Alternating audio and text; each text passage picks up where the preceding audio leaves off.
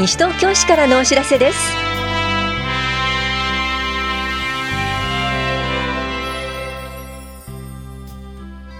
今日は受験生チャレンジ支援貸付事業。市民課土曜日窓口などについてお知らせします。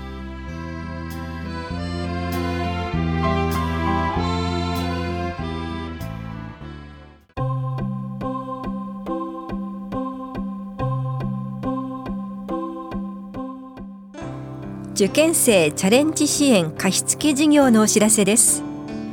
学習塾などの受講料受験料を無利子で貸し付けることで一定所得以下の世帯の子どもの支援を行います。入学した場合は申請により返済が免除されます。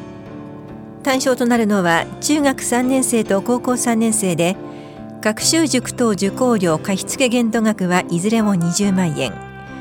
受験料貸付限度額は中学3年生が2万7400円。高校3年生が8万円です。貸付には課税所得や預貯金などの申し込み要件があります。申請は西東京市社会福祉協議会までどうぞ。生活福祉課からのお知らせでした。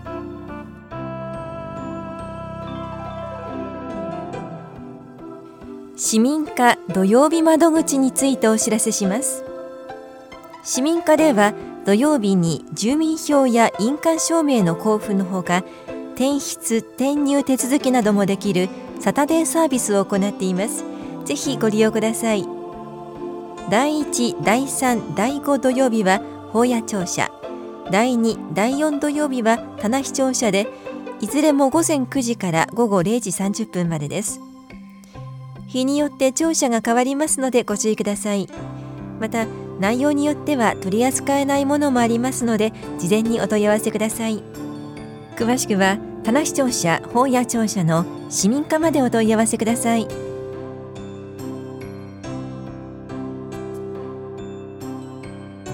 排水設備工事責任技術者資格試験のお知らせです。東京都下水道局では東京都下水道局では9月29日青山学院大学青山キャンパスで排水設備工事責任技術者資格認定共通試験を実施します。受験手数料は6000円です。申込書は8月30日まで法屋庁舎5階下水道課でもお配りしています。申し込みは東京都水道サービスへ輸送してください。下水道課からのお知らせでした。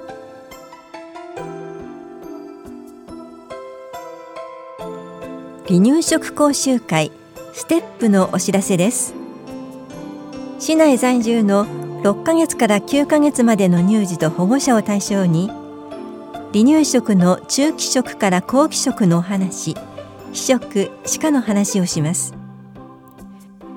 この講座は8月27日火曜日。午後1時15分から3時まで田梨総合福祉センターで行われます。受講ご希望の方ははがきかメールでお申し込みください。申し込みの締め切りは8月6日です。お申し込みお問い合わせは健康課までどうぞ。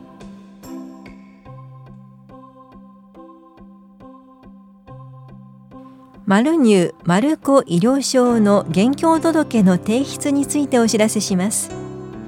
現在マルニュー・マルコ医療証をお持ちで今年1月2日以降の転入者申告をしていない方など今年度の課税状況が公募で確認できない方と市外に住民登録がある方可年度未提出の申請者へ現況届を送付します。必要書類を添えて提出してください。提出先は棚視庁舎1階の子育て支援課の窓口か大谷庁舎1階市民課出張所にある回収ポストです。提出期限は8月19日月曜日です。なお申請時の届け出事項加入保険などに変更があり変更届を未提出の方は早めにお手続きください。この場合出張所では受付できません。お問い合わせは子育て支援課までどうぞ。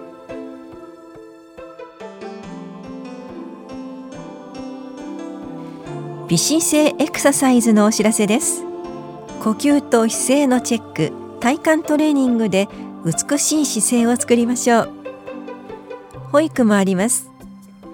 この講座は市内在住の18歳から64歳までの方を対象に8月23日金曜日午前10時から正午まで田無総合福祉センターで行われます。受講ご希望の方は8月16日までに電話かメールでお申し込みください。なお定員は20人で申し込み順ですが初回の方を優先します。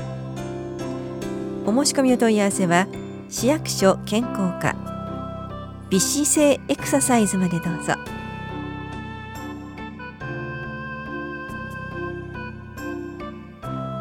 道路に張り出した樹木や雑草の伐採をお願いします。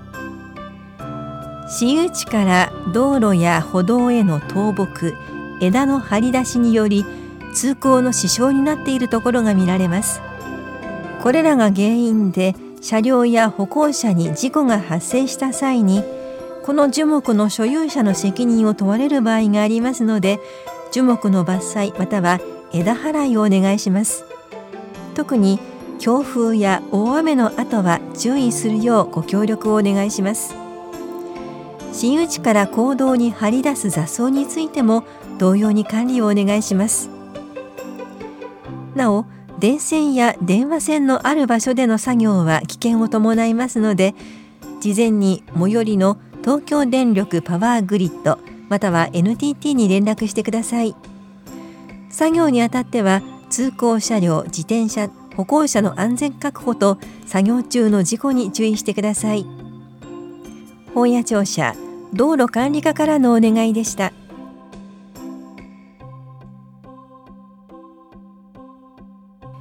移送サービスハンディキャブケア記号のお知らせです。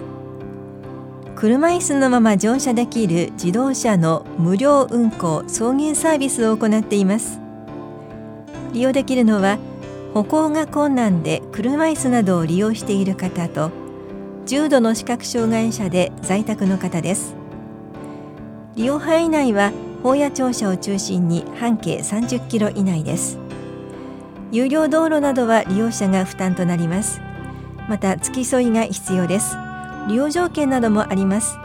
お問い合わせとお申し込みは NPO 法人開けごままでどうぞ。障害福祉課からのお知らせでした。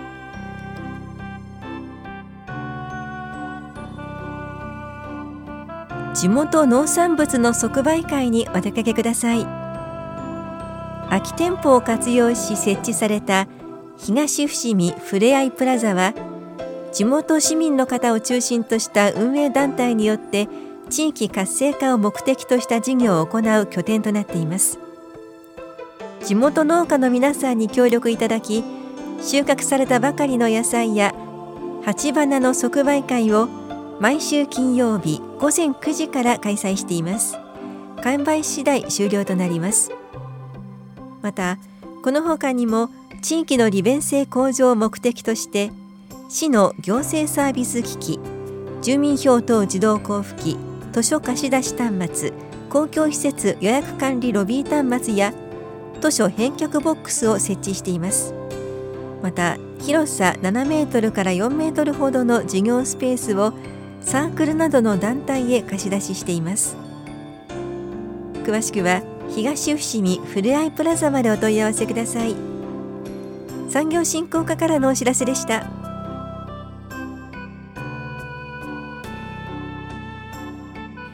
転売ビジネスで簡単に稼げるとの勧誘にご注意ください。SNS に短時間で簡単な在宅ワークに興味はないかとメッセージが届き説明を聞きに事務所に出向いた。海外商品を仕入れてフリマサイトで転売すると海外との価格格差で利益が得られるサポートをするので誰でも簡単に儲けられると説明を受けた。契約をせかされて着手金30万円と月1万円のサポート費用を支払う契約をしたが解約したい。このような相談が消費生活センターに寄せられました。このように事業者の提供するサービスを利用して収入を得る取引は特商法に定める業務提供誘引販売取引に該当します。消費者は契約書面の交付を受けた日から20日間はクーリングオフをすることができます。契約書面の交付を受けていない場合はいつでもクーリングオフできます。個人事業主が転売ビジネスを行う形態のためクーリングオフの適用外と相手事業者が主張しても実態として継続的に事業を営んでいない消費者である個人が契約した場合は適用されると考えられます。相談者にはクーリングオフの通知書面を出すように助言しセンターが交渉しました。SNS を介して簡単に儲かる方法を教えるなどの勧誘で事業者が接近してくることがあります。安易に契約をして思った内容と違う全く儲からないといった相談も増えています。返金されないケースも多く借金だけが残ることもあります。契約はくれぐれも慎重にしましょう。消費者センターからのお知らせでした。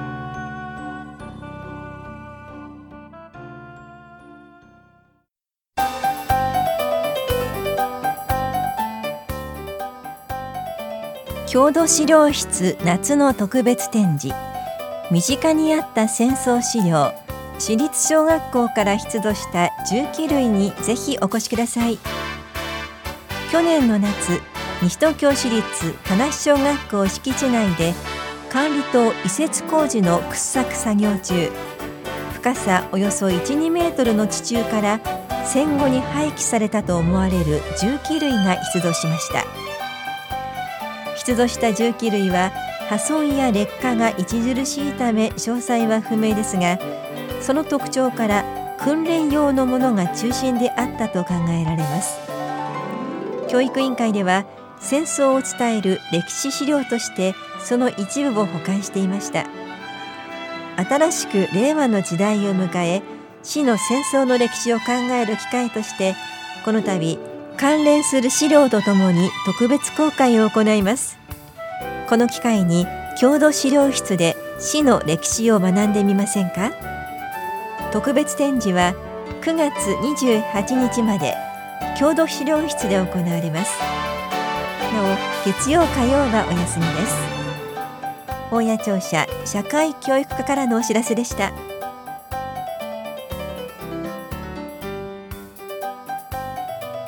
この番組では皆さんからのご意見をお待ちしています。FM 西東京西東京市からのお知らせ係までお寄せください。